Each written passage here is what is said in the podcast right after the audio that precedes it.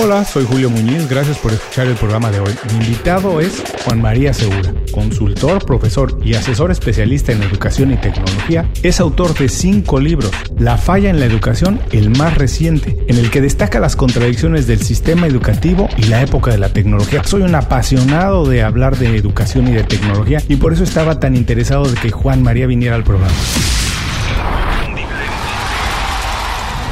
Esto es Inconfundiblemente. Aprende a ser tu mejor versión. Juan, bienvenido inconfundiblemente. Muchísimas gracias por hacer tiempo para platicar con nosotros. Juan, cuando te preguntan a qué te dedicas, porque la idea de consultor todavía para muchas personas es un poco ambigua, ¿cómo lo explicas para que todo el mundo lo entienda de la manera más fácil? Eh, buen día, Julio. Gracias por la invitación. Eh, yo creo que la mejor manera de describir lo que hago en forma muy sintética es decir que soy un educador todoterreno. Eh, y que estoy dedicado 7 por 24 a cuestiones de educación con alegría y apasionamiento. Esto, esto me da pie para después profundizar cuando alguien me dice, bueno, pero puntualmente en qué nivel educativo, qué tipos de cosas haces, yo después lo, lo preciso mejor, ¿no? Pero, pero en síntesis es eso, es una decisión muy amplia, pero es tan amplia como en la práctica sucede finalmente, ¿no? Me imagino que sí, ahora me interesó mucho esto que dices que tiene que ver la alegría. Por favor, platícame, ¿qué tanto influye ¿Cómo tiene que ver la manera de que aprendemos que esto sea casi lúdico? ¿Es mejor, es peor? ¿Qué tiene que ver? mira, yo creo que quienes, quienes estamos dedicados hasta esta práctica de una manera muy vocacional, aceptamos personalmente la, el, juego eh, que está involucrado en el acto de aprender. Y el acto de aprender, por definición, es un acto positivo, es un acto eh, que despierta eh, o activa sensaciones y estados de ánimo positivos en el cerebro, con lo cual para mí sería muy difícil disociar el aprendizaje y el aprendizaje asociado a la práctica de un educador de la alegría que supone el acto en sí mismo de aprender. Por eso, por eso yo creo que el verdadero, el verdadero educador está eh, inescindiblemente atado al estado de ánimo de la alegría.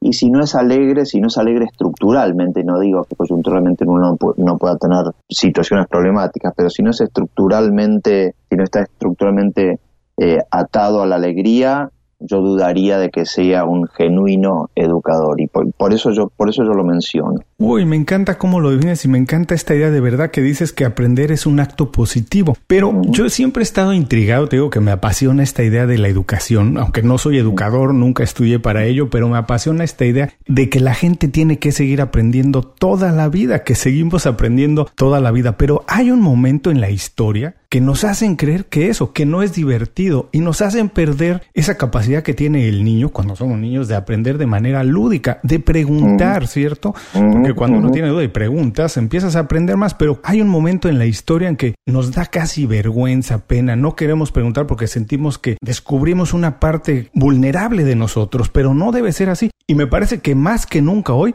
porque hoy ya no existe eso de que alguien estudió o terminó una carrera, una licenciatura y nunca más va a aprender. Hoy en día, de hecho, hay que aprender prácticamente todos los días. Totalmente. Lo que pasa es que me parece que con, la práctica del el diseño de eh, instituciones y sistemas educativos, eh, hemos llegado a confundir la educación con actos de escolarización, por ejemplo. Y me parece que la escolarización es una parte muy pequeña de lo que puede ser educación, que es un concepto mucho más amplio. En la escolarización a uno no se le pide que aprenda con alegría, a uno se le pide que aprenda determinados contenidos en determinadas edades, entregados en determinados formatos, a uno le guste o le disguste. Entonces me parece que es distinto cuando uno habla de escolarización que cuando uno habla de educación. Por eso yo no me, no me defino como un escolarizador sino como un educador. Me parece que el concepto de educación es más amplio y filosóficamente es más profundo y trascendental, y está por encima de cualquier época e inclusive está por encima de cualquier diseño del sistema educativo, ¿no?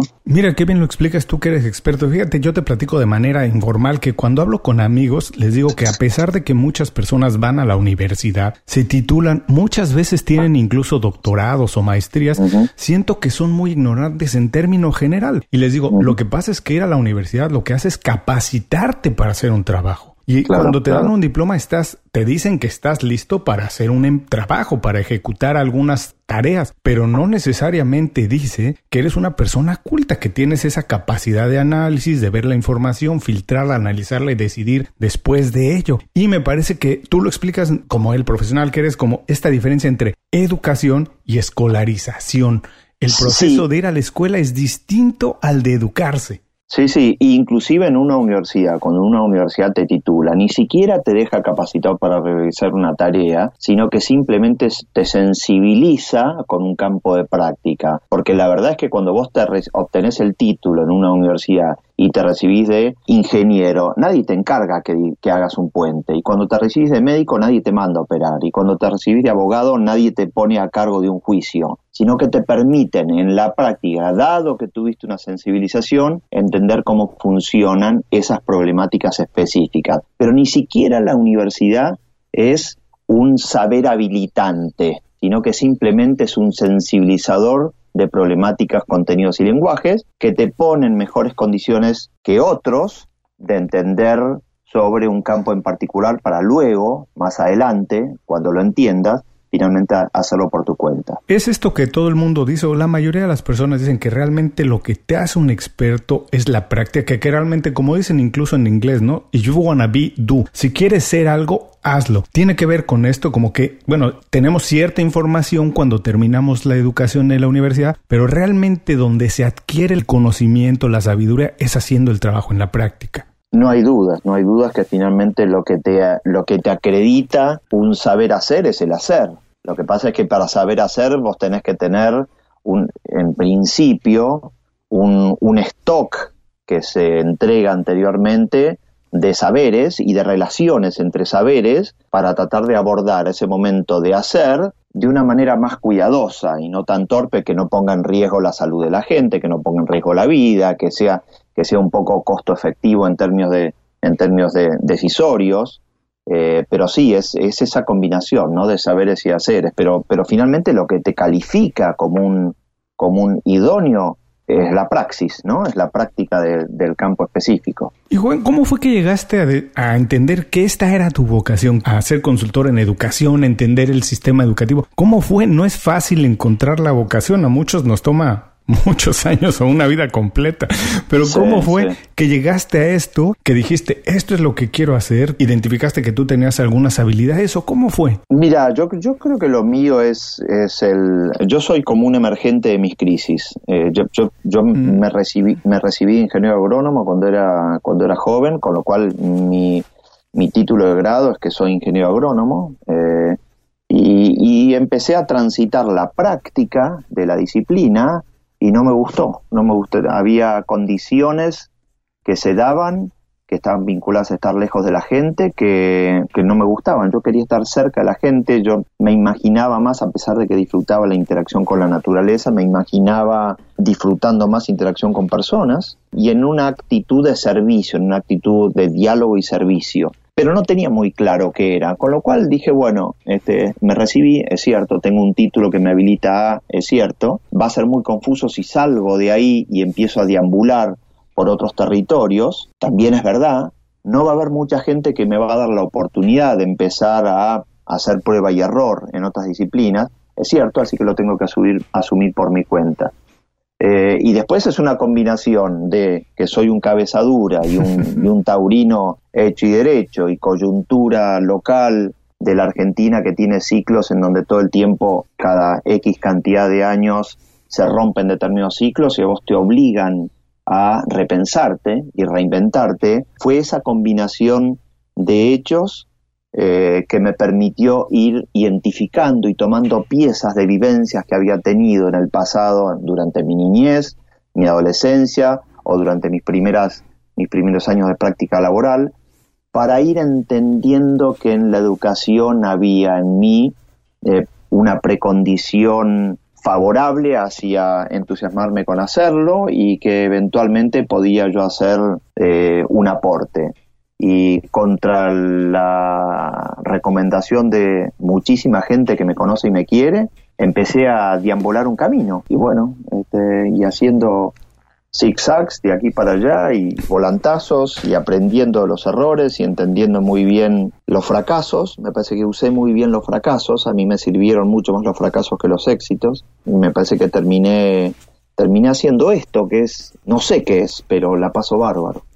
y eso es lo más importante. Vamos a regresar un poquito más adelante esto que me decías, que has aprendido más de los fracasos que de los éxitos, que has tenido que dar vueltas, porque a mí me gusta mucho esta idea de celebrar eso, celebrar las historias donde alguien, pues al principio que empieza su carrera, su vida, no sabe en qué dirección va a ir, pero que las vas construyendo de esa manera, aprovechando lo mejor de todas las experiencias que tienes. Pero quiero ir precisamente al momento en que dices que te diste cuenta que ahí podías hacer un aporte. ¿Qué importancia tiene de alguien que está ahora intentando descifrar hacia dónde ir. ¿Cómo puede darse cuenta un poco cuáles serían sus habilidades principales? ¿Dónde podría encontrar un espacio para él, encontrar una oportunidad a partir de esto, de dar un aporte, un punto de vista distinto? ¿Qué tan importante es y cómo se puede hacer? ¿Cómo lo hiciste tú? ¿En qué te diste cuenta que dices, yo soy verdaderamente bueno en esto y entonces esto es lo que voy a hacer? Por empezar, yo creo que, y en el caso mío funcionó de esa manera, yo creo que no fue un, este, un rayo en una noche estrellada. Es, es un proceso de, de, autorreflexión, es un proceso de observación, es un proceso de, de, escucha activa, tenés que escuchar bien lo que los otros dicen de vos, es un proceso de, de, exponerte al juicio de los demás, con lo cual yo creo que es un proceso y no un hecho. Y en el caso mío fue un proceso y no no un hecho. Y me parece que es un proceso que no ocurre en abstracto, sino que ocurre muy en, muy en interrelación con el entorno. Entonces, cuando, cuando aceptas que no va a haber una aparición, o en el caso mío no hubo un momento eureka, sino que hay un tránsito y, y, que, y que depende mucho de cómo vos establezcas un diálogo con lo que tenés alrededor, con, con, con lo próximo y con, y, con lo, y con la época que te toca vivir. Cuando yo realicé que iba más por ese lado que por el lado del descubrimiento repentino, bueno, me empecé a dar ciertas licencias de equivocarme, de probar, de escuchar mejor, de, reinterpretar eh, conversaciones que por ahí la mayoría de la gente le daba una interpretación automática, a mí me gustaba darle más vueltas al asunto, y, ese, ese mecanismo se convirtió en, en mí en, como en, un, en, una forma natural de ponerme a mí en diálogo con el entorno de posibilidades que tenía. Y ahí empecé a notar que yo había hecho algunas cosas en el cuando era joven y, resulta que yo fui profesor de tenis y fui profesor de guitarra y fui profesor de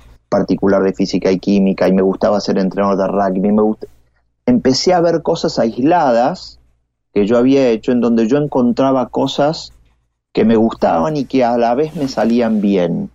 Y empecé, y empecé a intentar vincularlas con cosas que yo podía hacer, siendo que mi condición eh, de edad era X, mi condición de familia era Y, mi condición económica era Z, el país en el que vivía era este, L. Puse todo eso en un diálogo, que es un diálogo, Julio, que no finaliza nunca, porque vos me preguntás hoy, dónde voy a estar yo dentro de 10 años, no sé, por ahí soy carpintero, ¿entendés? No, no, lo, no lo sé.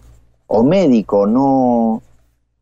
Me, me dejo esa libertad, ¿no? ¿Sabes qué, Juan María? Me encanta que lo digas así porque a mí me pasa muy parecido, caray. A mí ahora yo sigo descubriendo cosas que en realidad me apasionan, me gustan, quiero descubrir más, conocer más y que digo, estoy abierto a que a lo mejor en dos, tres años estoy haciendo otro negocio, ¿no? Estoy haciendo algo que realmente... Porque además hoy existen tantas oportunidades que además de empleos y oportunidades que no existían hace 5 o 10 años, uno no sabe qué va a pasar en 3 años, a lo mejor aparece algo que realmente nos gusta y que queremos hacer, pero fíjate, hay algo que también me gustó mucho en tu respuesta que dijiste que hay que conocerse, ¿no? Empezaste a ver un poco hacia atrás cosas que habías hecho tú, habilidades que habías explotado o que a lo mejor algún tiempo no las has visto, pero que viendo hacia atrás te diste cuenta que ahí estaban y dijiste, bueno, de aquí puedo tomar, porque también como que regresando a esta parte que tienes de la educación, que yo siempre pienso que no todos tenemos que encajar en las mismas cajitas, ¿no? Como que no todo el mundo tiene que tener las mismas maneras de hacer las cosas y que si no existe un traje a la medida, realmente nosotros podemos hacer el trabajo a la medida de nuestro estilo de vida, el trabajo que queremos hacer, lo que más, donde más nos sentimos a gusto, ¿no? Porque cuando nos sentimos verdaderamente a gusto es cuando aportamos lo mejor de nosotros. Y esa es la idea, ¿no? Finalmente, aportar lo mejor de nosotros a partir de crearnos un estilo de vida en el que incluye, por supuesto, la vida y el trabajo para poder dar lo mejor. Y que viste un poco hacia atrás, que había sido profesor de, manera privada, como que vale la pena reconocerse, vernos y ver qué tenemos. Pero también me, me, pareció importante que dijiste que escuchaste a las personas cercanas a ti. Y yo te quiero preguntar, ¿Qué tan importante es esto de tener a alguien cercano que puede ser como un mentor, un guía? En la cultura latina no lo tenemos tan desarrollado. Parece que nos da miedo aceptar que alguien nos puede ayudar, que alguien puede saber más que nosotros, como que nos da mucho trabajo tener esta relación con alguien. Y tú que te dedicas a la educación, ¿qué tan importante es para todo el mundo tener a alguien así cerca? Sí, lo, lo, primero vinculado con lo que decías antes, Julio, me parece, me parece que emanciparse de esos lugares que están diseñados en la sociedad para que uno encaje, emanciparse de ese diseño de la sociedad eh, es un acto de valentía barra rebeldía que, es riesgoso eh, y por lo tanto no todo el mundo desea hacerlo. Yo siempre cuento la anécdota de una vez que estaba, este, tenía un cargo directivo en una universidad, invitábamos a, presidentes de compañías a que den su testimonio de carrera y una vez vino una, señora que había hecho una muy buena carrera en una compañía de tecnología, ingresó a la compañía como joven profesional y terminó siendo directora general de la compañía. Y cuando terminó de contar su, su caso, su testimonio, que sé yo, yo le hice la primera pregunta y le dije, este, fulana, vos terminaste amando lo que hacías o haciendo lo que amabas. Y, le hice una, es una pregunta muy sencilla de vocación. ¿Vos, ¿Vos, tenías una vocación preexistente y te lanzaste a abrazarla? Eh, ¿O simplemente te metiste en un lugar y te acostumbraste y de tanto que, de tanto que lo hiciste, finalmente te sentiste cómodo haciendo? ¿Qué me respondió Julio? Que acabó haciendo lo que tuvo que hacer. Me respondió, no entiendo la pregunta. y, es, y es una respuesta maravillosa. Claro. Porque la, porque la gente ni siquiera se cuestiona qué es lo que desea. Y volvemos al origen. ¿Qué es la educación? Es una transformación de la conciencia de uno. Yo a partir de la educación, no de la escolarización, ni de la licenciatura en una universidad, yo a partir de la educación transformo la conciencia de quién soy yo, de lo que es el entorno y de cómo deseo yo entrar en diálogo con ese entorno. Y en algunos casos tendré facilitado ese entrar en diálogo, porque habrá lugares que ya están prehechos y pueden encajar bien, y si no están, los tengo que crear. Entonces ahí es donde emanciparte de, eh, y tomar la decisión de hacerlo es difícil y ahora lo vinculo con tu, con tu pregunta. Juan, antes de que vamos a ir a lo del mentor, pero fíjate, estoy completamente de acuerdo contigo porque he de, he de, decir la verdad, no recuerdo dónde lo leí o de quién lo leí, pero decía exactamente que a esta persona era alguien exitoso porque era de estos de estas frases inspiradoras, alguien que había conseguido cosas grandes. Te lamento no recordar de quién fue, pero decía, siempre conseguí el éxito, siempre conseguí lo que quise haciendo exactamente lo contrario a lo que me decían que tenía que hacer. Porque cuando empezamos a hacer lo que tenemos que hacer, de verdad que no está garantizado el éxito. Esta idea de ve a la escuela, tienes que además que ir a tal escuela, procura entrar a tal o tal escuela que están mejor calificadas, estudia tal o cual cosa, acabando tienes que conseguir un empleo, después de conseguir un empleo a los tantos años tienes que buscar una promoción, a los tantos años otra promoción, pa, pa, pa. Cuando hacemos exactamente todo lo que nos dicen hacer, que fue lo que le pasó a esta señora que le hiciste la pregunta, realmente nunca alcanzas a tener el éxito que realmente eh, buscas, que es lo que decíamos también hace unos minutos. El éxito no es conseguir la posición más alta en una compañía, el éxito es tener una vida plena, digna, donde realmente te sientas libre. Pero justamente por eso vos te encontrás con tanto, con tanto empresario y directivo que tiene alrededor de 50 años y ya ha logrado lo que supuestamente había buscado, que era dirigir una gran compañía y, o emprender y, este, y ganar dinero, y tienen un, tienen un tiene una sensación de vacío interior muy profunda. Es porque se han pasado toda la vida persiguiendo o empujando el diseño del proyecto de otro y no persiguiendo una vocación. Y eso yo lo quería conectar con lo de la vocación, porque cuando vos te emancipás del entorno, encontrar un mentor es muy difícil. Mm. Porque en teoría un mentor te orienta en un camino y acá el camino lo tenés que construir. Entonces a lo sumo un mentor te puede decir, vamos juntos y exploremos juntos, pero no puede ayudarte en la guía, con lo cual la construcción de referencias guía, cuando vos tenés que crear una carrera por afuera del sistema, es tomando elementos de distintos lugares que muchas veces no están concentrados en una única persona. Entonces es, esta charla TED me inspiró, este libro me inspiró de tal manera, esta experiencia me movilizó a reflexionar sobre tal cosa, estas tres conversaciones que tuve en el verano me, me hicieron ver un tema que no había visto en la dinámica del año, con lo cual el Obviamente, yo en mis decisiones y en la proyección de lo que hago, me apoyo mucho en lo que veo, en lo que escucho y en lo que otros tienen para decir.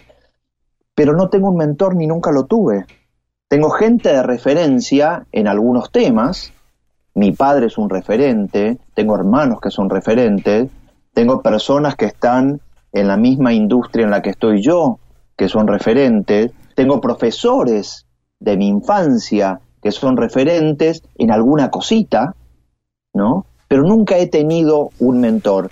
Y si hoy yo tuviese un único mentor, probablemente ese mentor y yo, en nuestra sociedad, hubiésemos terminado haciendo menos de lo que podemos hacer en este formato de ir agarrando muchos distintos lugares, ¿no? Claro, me encanta y además fíjate, yo tengo por ahí, eh, eh, si revisan el blog en el que escribo, que es el de Inconfundiblemente, eh, tengo por ahí un artículo de todos los tipos de mentores que podemos tener y lo explico de otra manera, pero es básicamente la misma idea. Los mentores están ahí en libros, gente que ya ni siquiera vive con nosotros, pero que nos dejaron ahí, que como dices, tomas de ahí un pequeño tip, una cápsula, algo que te enriquece y muchas veces no necesariamente es en la industria en la que tú estás, tiene que ver con los valores, con la manera de hacer el trabajo, ¿cierto? También existen estas personas que te puedes acercar, que puedes levantar el teléfono y te puede dar una respuesta, y las personas que yo también digo, esas que nunca vamos a alcanzar, ¿no? Por decirte, eh, un Warren Buffett o algo así, a lo mejor que está totalmente, muy lejano de nosotros, pero que de alguna manera también algo que hace, que dice, lo podemos tomar y nos puede nutrir. Ahora, Juan María, tú que trabajas tanto con estudiantes, con profesores, de manera general, siempre hay quien rompe la regla, la excepción que, que clarifica la regla, que hace validar la regla, pero en términos generales, ¿qué no están haciendo hoy los profesionales? en este sentido y deberían estar haciendo. Lo que decíamos, no salen de la cajita, no se atreven, pero ¿qué es lo que no están haciendo que todos deberían hacer por las oportunidades que tenemos hoy? Los profesionales de la educación, decís? En general, no solamente la educación, todos, porque tú mm. trabajas con gente en todas las industrias. Este, totalmente. Eh, mira, yo creo que, hay, hay una cosa que, no están haciendo con naturalidad, me parece que finalmente lo están haciendo a regañadientes y tarde, que es amigarse con el fracaso. Mm. Me parece que el, el fracaso sigue estando muy, muy marcado en la cabeza de la mayoría de los profesionales como un fracaso. Yo a vos te menciono la palabra fracaso y enseguida vos, yo, la audiencia, le, dan, le dan una connotación negativa. Y un fracaso es la contracara un aprendizaje, pero es la contracara un aprendizaje extraordinario. Y me parece que siendo que el mundo se, se, ha transformado de una manera radical en los últimos 25 años, ¿cómo no vamos a estar abiertos al fracaso? Es que no abrirnos al fracaso es encerrarnos en una microcápsula eh, y, e independizarnos, e independizarnos de, de, la supernova, como, como dicen algunos autores, ¿no? Que este, esta explosión dinámica, este, este equilibrio dinámico que está permanentemente haciendo que interactúen disciplinas y que, haya espacios creativos y manifestaciones de creatividad por todos lados, eh, pero esa creatividad no ocurre sin fracaso y sin error. Entonces me parece que Digo, una cosa es fracasar en una operación de corazón, eh, pero otra cosa es fracasar en conceptualización, en, abordaje, en organización de equipos de personas, en, creación, de, creación y lanzamiento de productos. Me parece que eso se sigue, sigue teniendo una connotación negativa la escuela sigue siendo la responsable de hacer del fracaso algo negativo. Y es curioso porque cuando uno es niño, el fracaso es una oportunidad de reinterpretación de una consigna, de una práctica, de un juego. El fracaso no es algo negativo. Ahora, cuando el fracaso se asocia a perder, bueno, se convierte en un problema. Ahora, ¿cómo vamos a crear si no estamos amigados con la idea de fracasar? Me parece que ahí hay un, ahí hay un terreno enorme, enorme en el que hay que trabajar en todas las disciplinas, porque si no se convierte la discusión disciplinar del área que sea, ¿eh? se convierte en una discusión sorda y deshonesta. Oye, no puedo estar más de acuerdo. Fíjate, voy a platicar rápidamente. Yo la mayor parte del trabajo de mi carrera ha sido en la industria de la música. Y siempre platico que la gente, por ejemplo, conoce, por decir un nombre, el, el, el, el disco exitoso de Alanis Morissette pero no sabe que antes de ese disco hubo cuatro discos, que, no pasó nada con ellos. ¿Cómo se puede llamar eso? Bueno, es un fracaso, pero no es un fracaso realmente, es uno, dos, tres, cuatro intentos de ver por dónde tengo que ir hasta que ella encontró el camino, hasta que se convirtió en mejor cantautora. Pero todos tenemos esa oportunidad de hacerlo, todos absolutamente. Me imagino que tú estás abierto a hacerlo, por eso es que cambiaste de, de estudiar ingeniería eh, agrónomo, eras, me parece, y dijiste, por aquí no se vale explorar, pero como dices, los fracasos son aprendizajes cuando los vemos de esa manera. Ahora, eres atrevido debe ser una de tus cualidades, pero en estricto sentido, ¿cuál crees que ha sido el hábito personal, tu habilidad más importante que te ha permitido conseguir lo que has conseguido en ponerte en esta posición donde estás ahora? Eh, mira, yo creo que lo, primero es eh, convertí el ser cabeza dura en una virtud. Eh, ¿Cómo se hace eso? Y lo convertí en persistencia y, y, no, y no en falta de escucha. y, eso me parece que me aportó un método de trabajo muy estricto y muy intenso eh, que, me, que me permitió experimentar a una tasa mayor a la que si no hubiese experimentado por aceptar consignas. Este, un ejemplo, ingreso a trabajar a una universidad en algún momento acá en Argentina y a la semana de haber ingresado le digo a mi mujer, gorda, mi jefe es una persona muy complicada y creo que no tiene el deseo de transformar la institución para el que en teoría fui convocado. Con lo cual, con lo cual yo en poco tiempo o transformé la universidad o aparezco flotando en el río. No hay algo en el medio.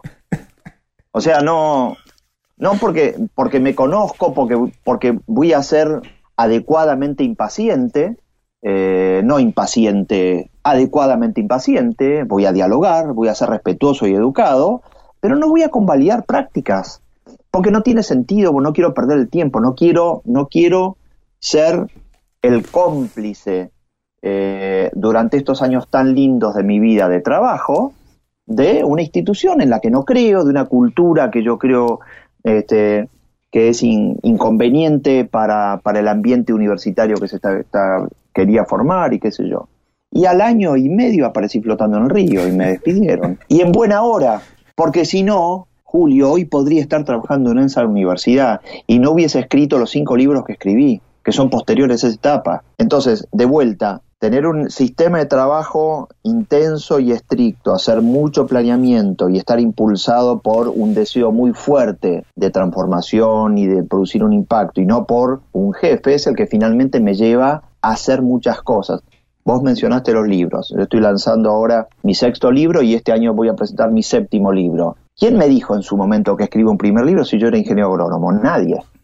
Se me reían, me decían, ¿cómo vas a escribir un libro? Los libros los escriben primero quienes tienen algo para contar, vos no, porque hasta ahora no tenés nada.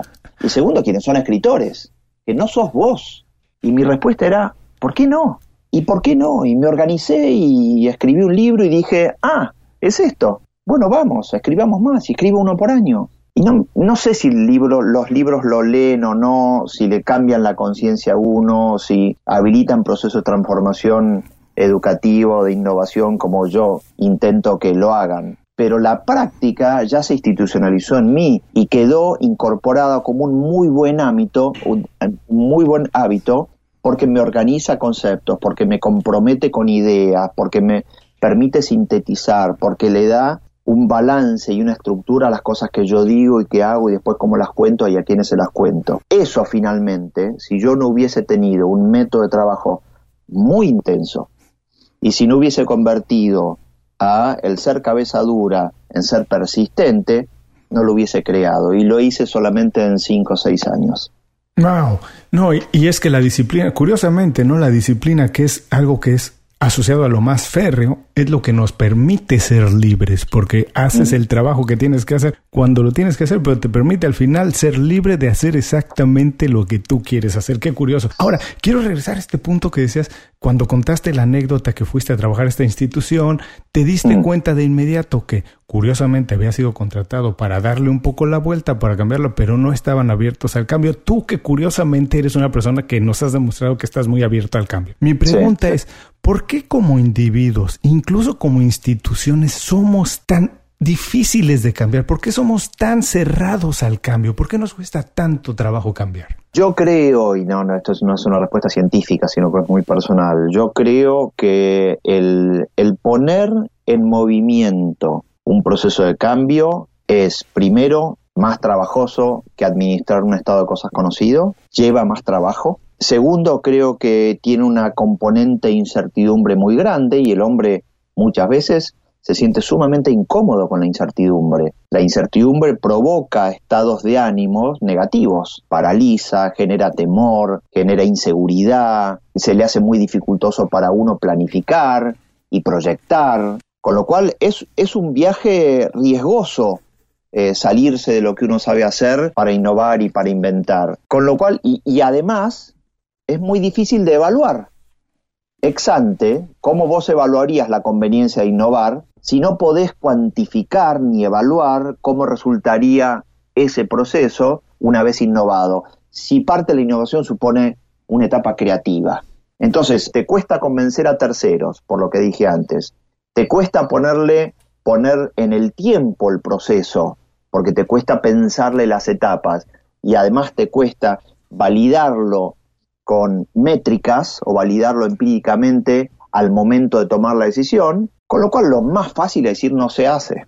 Es muy, muy sencillo desde adentro de un gobierno, una institución, un ministerio o una práctica encontrar argumentos para invalidar un proceso de innovación. Por eso en general, en general, la innovación ocurre por afuera de los sistemas y ocurre mucho más rápido por afuera de los sistemas. Es más, hay un trabajo de investigación de un, de un académico del MIT que se llama Simonton, que ha, que ha estudiado la historia de la creatividad, los grandes momentos de creatividad a lo largo de la historia del hombre. Y ha encontrado que los lugares del mundo donde la creatividad se ha manifestado a escala, con mayor intensidad, fueron aquellos lugares que estaban menos regulados. Mm. Entonces, eh, por eso digo, cuanto más te salís de los sistemas, cuanto más te salís de la normativa, cuanto más te salís de las prácticas y la cultura de lo que ya se conoce, más libertad tenés para crear. Por eso es tan difícil para el Estado innovar los sistemas escolares y, educativos desde adentro del Estado, porque creen que necesitan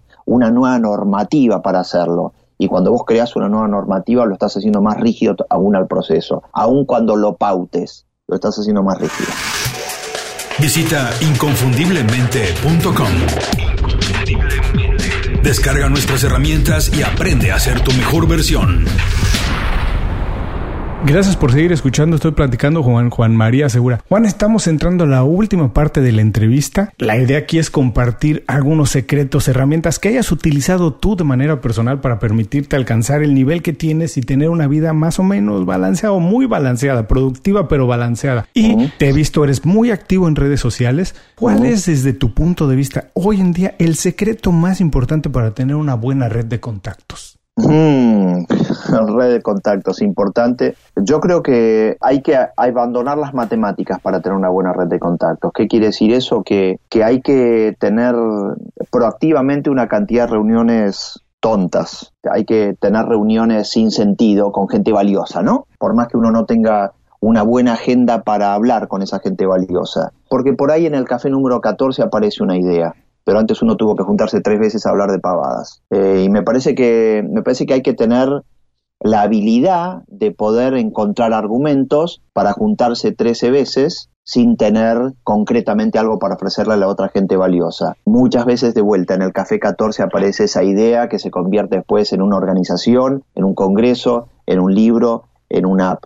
pero hay que tener la capacidad y la, el deseo de pactar y pautar muchas reuniones tontas con gente valiosa hasta que las ideas y las sociedades útiles eh, y significativas aparezcan.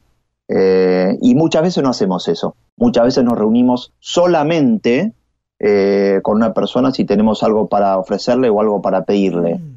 Y, y, me parece que eso no establece vínculo, eso no establece contacto. y vos hablabas de red de contactos. Me parece que para establecer una red hay que vincularse a nivel personal. Y para vincularse a nivel personal hay que hablar mucho de las cosas en las que uno cree y hay que escuchar mucho las cosas en las que el otro cree.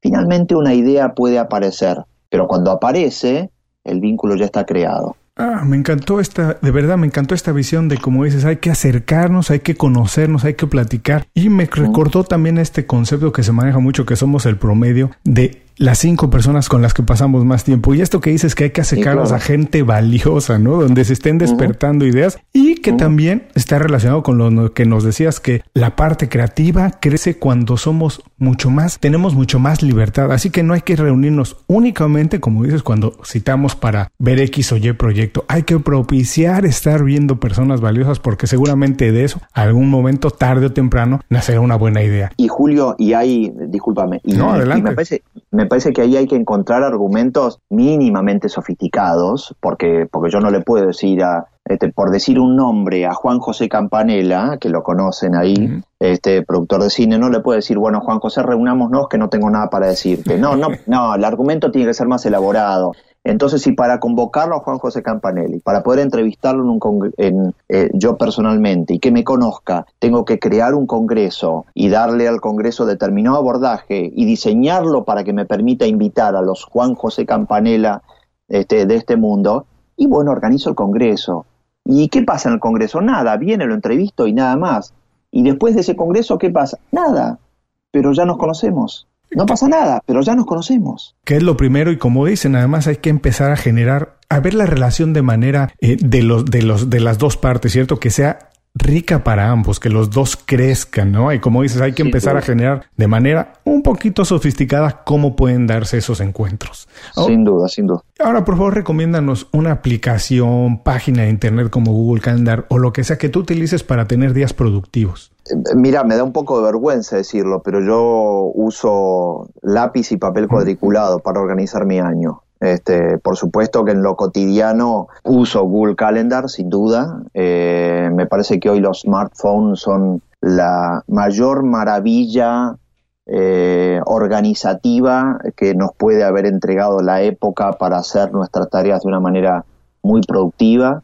Así que Google Calendar utilizo muchísimo, pero mi año de trabajo está todo eh, plasmado en planillas que completo con lápiz y papel cuadriculado aquí alrededor mío, este, donde tengo como banderas eh, este, y señalizadores e indicadores del ritmo este, al que debo ir haciendo cada una de las distintas actividades en las que estoy involucrado, ¿no? Además dicen que cuando escribimos las cosas, ¿cierto? Cuando no están de manera digital, cuando están físicamente escritas, tienen un nivel mayor de que las hagamos. Como que nos obligamos a decir, ahí está, ahí lo puse, y como que nos empuja mucho más a hacerlo. Ahora, por favor, recomiéndanos un libro, una película, una página de internet, podcast, lo que sea, y dinos por qué no lo recomiendas, Juan María. Mira, acabo de terminar de leer el, último libro de Thomas Friedman. Friedman es un es este, columnista, jefe editor del New York Times. Es una persona que, este, intenta ofrecer comprensiones de esta época. Friedman escribió hace unos años el libro La Tierra es plana, que creo que es un libro maravilloso y ahora acaba de escribir, ahora digo, hace un año acaba de escribir el libro Gracias por llegar tarde, que es un libro formidable sobre la época, ¿no? Sobre el problema de, donde integra eh, la penetración de Internet, eh, donde integra de todos los elementos de robótica e inteligencia artificial, donde mete todas las ideas y el estado de la problemática del cambio climático, más problemas de migraciones, en un marco de comprensión que es formidable. Así que eh, es un libro bárbaro y es un libro que yo recomiendo enfáticamente. Hay un autor que yo también mucho, eh, que se llama Don Tapscott, que es el que ha escrito Wikinomia o Wikinomics a, a mediados de, de, la primera mitad del, de la década de este siglo, después escribió Macro Wikinomics y acá escribir hace poco sobre The Blockchain Revolution, me parece que es un escritor persuasivo, es un consultor, es un conferencista sumamente activo. Así que ese también lo recomiendo. Y recomiendo también, eh, ahora que estoy pensando, Julio, recomiendo también una, un documental eh, que también es, es espectacular también de la época, eh, que vino hace mucho, que es AlphaGo. Es un documental sobre la experiencia que tuvo la empresa DeepMind en el año 2016 eh, a partir de eh, haber desafiado desde, desde un diseño de computadora al campeón mundial de Go de, Corea. Mm. Eh, espectacular porque la, la, empresa DeepMind se crea en Londres en 2010, pero la compra Google en 2014 y forma parte de la incursión fuerte de Google en todas sus iniciativas y esfuerzos de inteligencia artificial. Así que está Google metido, la producción del documental es, es notable y, es, y, es, notable lo que significó este hito para quienes estamos metidos en, en, el campo de la educación y quienes creemos que la robótica y la inteligencia artificial y el machine learning y el deep learning están transformando completamente las bases de nuestra, de nuestra sociedad. Vale la pena mirarlo. Buenísimo, y a todos les recuerdo que estas recomendaciones de Juan María estarán en las notas del programa. Juan María, por favor, por último, danos un buen consejo para que la gente se quede con él el resto del día. ¿Y cuál es la manera más fácil de ponerse en contacto contigo o saber de tu trabajo? La, recomendación que yo daría es que no me hagan caso en nada de lo que dije este, y, que, y que cada uno cree su propia historia. Me parece que estamos, estamos viviendo un momento espectacular. El entorno tecnológico que tenemos es generoso como nunca eh, y eso nos permite organizarnos de maneras muy novedosas. Eso, la época nos ha empoderado eh, de una forma muy especial, no por mérito propio, sino porque ha ocurrido y resulta que nosotros estamos vivos en la época en donde ocurrió. Eh, así que me parece que hay, que hay que tomar cartas en el asunto y hay que escribir la propia historia. La mía es esta hasta hoy cómo va a ser mañana no tengo ni idea, así que no tomen nada de lo que yo he hecho o dicho como válido, vayan este, y escriban su propia historia. La forma de contactarse conmigo es por correo electrónico juanmariasegura.gmail o a través de mi blog www.juanmariasegura.net. Esas son las dos formas de contactarme. Juan María, de verdad, muchísimas gracias por dedicarnos tiempo, compartir tus experiencias, conocimientos, sabiduría, secretos y experiencias. Un abrazo muy grande hasta Buenos Aires. Espero verte pronto, conocernos personalmente para poder dártelo. Muchas gracias a vos, Julio, por tu generosidad, por el tiempo y por esta interesantísima conversación. Yo también deseo que nos conozcamos en persona muy pronto. Muchas gracias. ¿eh? Y a todos los que nos escuchan, con esto terminamos la entrevista con Juan María Segura. Les recuerdo que todos los tips, consejos, experiencias las pueden revisar en las notas del programa, así como los datos para ponerse en contacto con él. No dejen de buscarlo, estará todo esto en las notas del programa.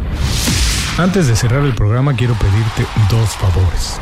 Primero, si algo te pareció interesante o motivador y conoces a alguien que se pueda beneficiar con esa información, comparte el programa con ellos. Eso nos ayuda a todos. A ti por fortalecer tu red de contactos, a ellos por recibir información útil y a mí porque más personas conocen inconfundiblemente. Segundo, suscribiéndote a nuestro boletín para recibir de manera gratuita información, recursos, consejos e inspiración para impulsar tu desarrollo profesional o crecer tu negocio. Recuerda que lo que importa no es tener un trabajo o un negocio que te dé para vivir, sino un estilo de vida donde crezca lo mejor de ti.